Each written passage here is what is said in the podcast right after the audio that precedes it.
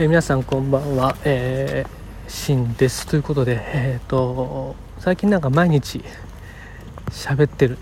ますね。えっ、ー、と今日もまた帰り道。今日ちょっと小田急線がなんか一回運転見合わせちゃってぐるっと振り替え輸送してたんですけどえーとロマンスカーは満席で今日は快速急行で帰ってきたんですけどね。あのまたちょっといろいろ作業をしたかったんですけどなかなか人も多くてできなかったのでと今日は家に帰ってからもう一頑張りですね。頑張っていきたいと思います。ということで、えーと、今日は何を喋ろうかなと思ってたんですけど、えー、表現者アーティストの葛藤っていうことをちょっとさっきふと思いついてそのことについてちょっと、えー、家に帰るまで喋っていこうかなと思います、えーと、今日は、え僕は式を勉強していっていくレッスンがあったんですけど、えー、そこでねその、まあ、昨日なんかもそうなんですけど本当に隙間時間を使って勉強してるんですけど楽譜を見て自分はこうやって表現したいとかこうやって伝えたいとか、え、考えてでそれで、まあ、先生にいろいろ見てもらってアドバイスをもらうっていう感じなんですけどやっぱりねこの先生の見てるなんだろう情報の凄さというか解像度の高さというかっていうのは本当に毎回すごいなと思うんですよね。今日もですね、えーと、今日2曲やったんですけど、えー、1曲は、えーと、前回からの続きでこれ OK いただいて新しい曲なんですけどね。10分ぐらいの曲で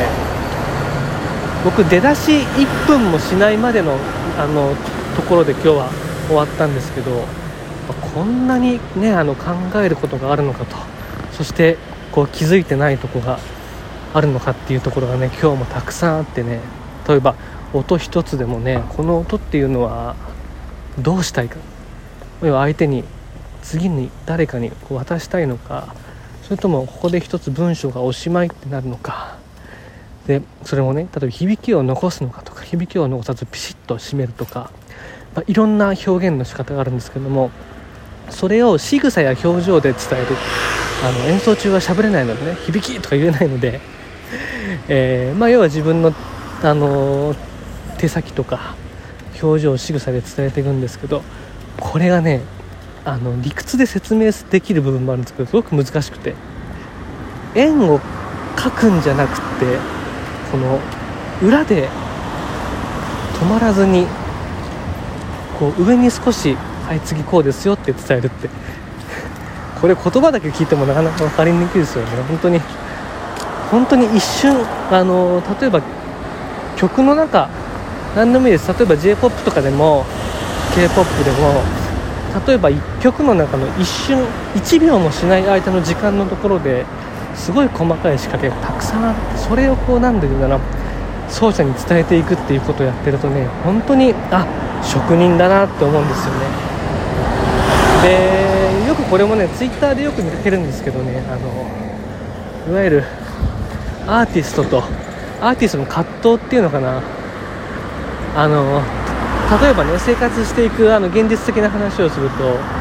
音楽っていうのを仕事にして生計を立てていくって中で仕事をしていくってなると例えば、えー、お金のこととか、えー、それから、まあ、フリーランス全般そうですね。お金のこととかえーとまあ、金額の交渉であったりとか自分のブランディングセルフプロデュースマーケティング SNS でもねあのマーケティングとかそういった、え、自分を発信していくちょっとビジネス的なところいわゆるこの個人事業者としていわゆる自分が一人の個人事業者として仕事をしていく中で必要なスキルを、まあ、身につけた方がいいよねっていう話とまあ、アーティスト表現者はねひたすらそんなこと考えてないでひたすらに自分の作品音楽に向き合ってで研究に研究を重ねてってそれこそこうアーティストなんじゃないかっていうこの葛藤っていうのがあるようで僕はねあんまりそこ気にしてない本当にあの意識が低いかもしれないけど僕は正直あんまりそこはなんかそんなになんだどっちも大事だからあんまりなんかこうなバランスよくやればいいんじゃないと思うんですけどよくツイッターによくあの流れてくるところでやっぱ結構考える。あそうなんだ。みんなこう考えてるんだなとか実際にねこの自分が指導を受けに行くと確かにあこういう風な考えになる人の気持ちも分かるなというのがあるんですよね実際。やっぱり今日もそのあこんな音一つとってもこんなに考えることがある。俺はそれも気づかずに、ね、マーケティングだとか営業だとか仕事を取ってでやっててそんな暇があったらもっともっと研究しないとダメだなとも思うんですけど現実的な話をするとやっぱり一社会人として生計を立てていかなきゃいけないこともあるからでこれをねその皆さん結構音楽やってる人たちは特に音楽を仕事にする人たちっていうのは結構このところで葛藤するっていうことが多いんですけどなんかね0か100で考えちゃうと多分この葛藤って延々と続くんですよね。なので1から99の中で考えて、ね、その時期ごとに考えればいいんじゃないかと思います。僕であれば今年の1月2月3月もコロナで精神的にもねあの経済的にも大ダメージを受けててとりあえずその収入の柱が崩れかけてたのでちょっと働き方は見見直さないかなと思ってたんです。ほんで面接受けてみたりとかいろいろしてなんとかあの柱を立て直してですね。で今はそこの柱を軸に仕事をして今は本当に自分は、えー、今年の8月まではかな。あの教えるっていう仕事指導者っていう仕事にもあの振り切ってずっとやってるんですけどやっぱりやりたいことはどんどん出てくるけど今ひたすら我慢して。で8月以降はちょっと表現活動をもっともっとやっていこうかなって思ってでこんな感じで年間でなんか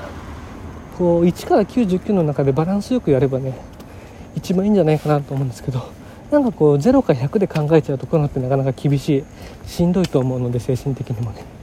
1から99の中で、えー、と今は何割ぐらいでいこうかなって考えるのがいいと思う。であとは人と比べないことですよね。人と比べても誰も幸せにならないと思うんで自分は自分自分軸を生きるっていうのはすごく大事なんじゃないかなと思っております。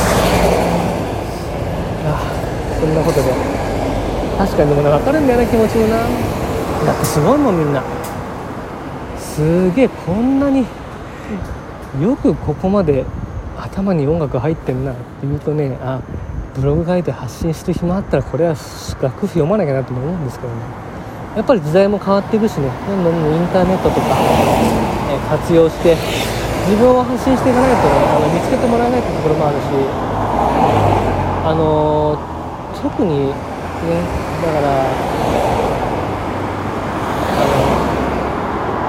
のべき論とかそういうので物事は考えない方がいいんじゃないかななんて思って。結構あったんですね音楽家はこうあるべきみたいな。そんなんどうでもよくないと思ってたんだけど。まあどうでもいいってもよくないかもしれないけどあのそれぞれのね音楽家の活動の仕方があるからだからそこら辺をうまく周りに流されずねやっていけるといいんじゃないかなと思っております。なんでそんな話してるかってやっぱりあの自分が学ぶっていう時にいる時にやっぱりいややっぱもっともっと研究しなきゃなって思うしでもこう外出て電車のしばらくするとじゃあ次は何をやって今度あの仕事したいからどうやって売り込んでって考えていくしこのバランスっていうのはみんなどうとってんだろうななんか思いながら思いついてさっき喋、えー、っているところです、えー、本当に僕はなんかその1から99の中で考えるっていうことでいいんじゃないかなと。思ってでもねこれ昔からなんかこういう葛藤あったんって言ってるんですよね。だからね今に始まったことじゃないからねきっとこの先もこの葛藤や議論っていうのはひたすら続くんだろうと思うんですけどとにかく自分軸を持つっていうのは大事かもしれないですね。僕は、え今はもうレッスンに特化してひたすらに、えー、いろんなところと仕事させてもらってるんですけど8月からは、えー、演奏活動またまた再開していこうちょっとね週末のコンサートで復帰戦なんですけどあのしばらくぶりにあの楽器は弾いてるけどなかなか本番やってなかったのでえー、週末から本番があって来週も大きなコンサートがあって8月の頭は地方に行ったりとかするんですけどぼちぼちねまたあのコントラバス奏者としての活動も、えー、始めていくので、え、僕の場合はあえて4ヶ月間ほぼやってなかったので、まあ、我慢してたわけじゃないんだけどやっぱりなんかやりたいなって気持ちも出てくるからそういったちょっとねあの仕事が忙しくてできなかった部分の我慢がこう解放された時に、え、いい方向に行くといいななんて思っております。さあ、えーと、今日はねちょっとギター1本買ったんですけど不在で再配達頼みたいんだけど今日ちょっともう間に合わねえんだよな。今日からまあちょっと家出ちゃうので、えー、開けるのは来週になりそうですね。ちょっとちょっと今日は厳しいかなこれ。ということで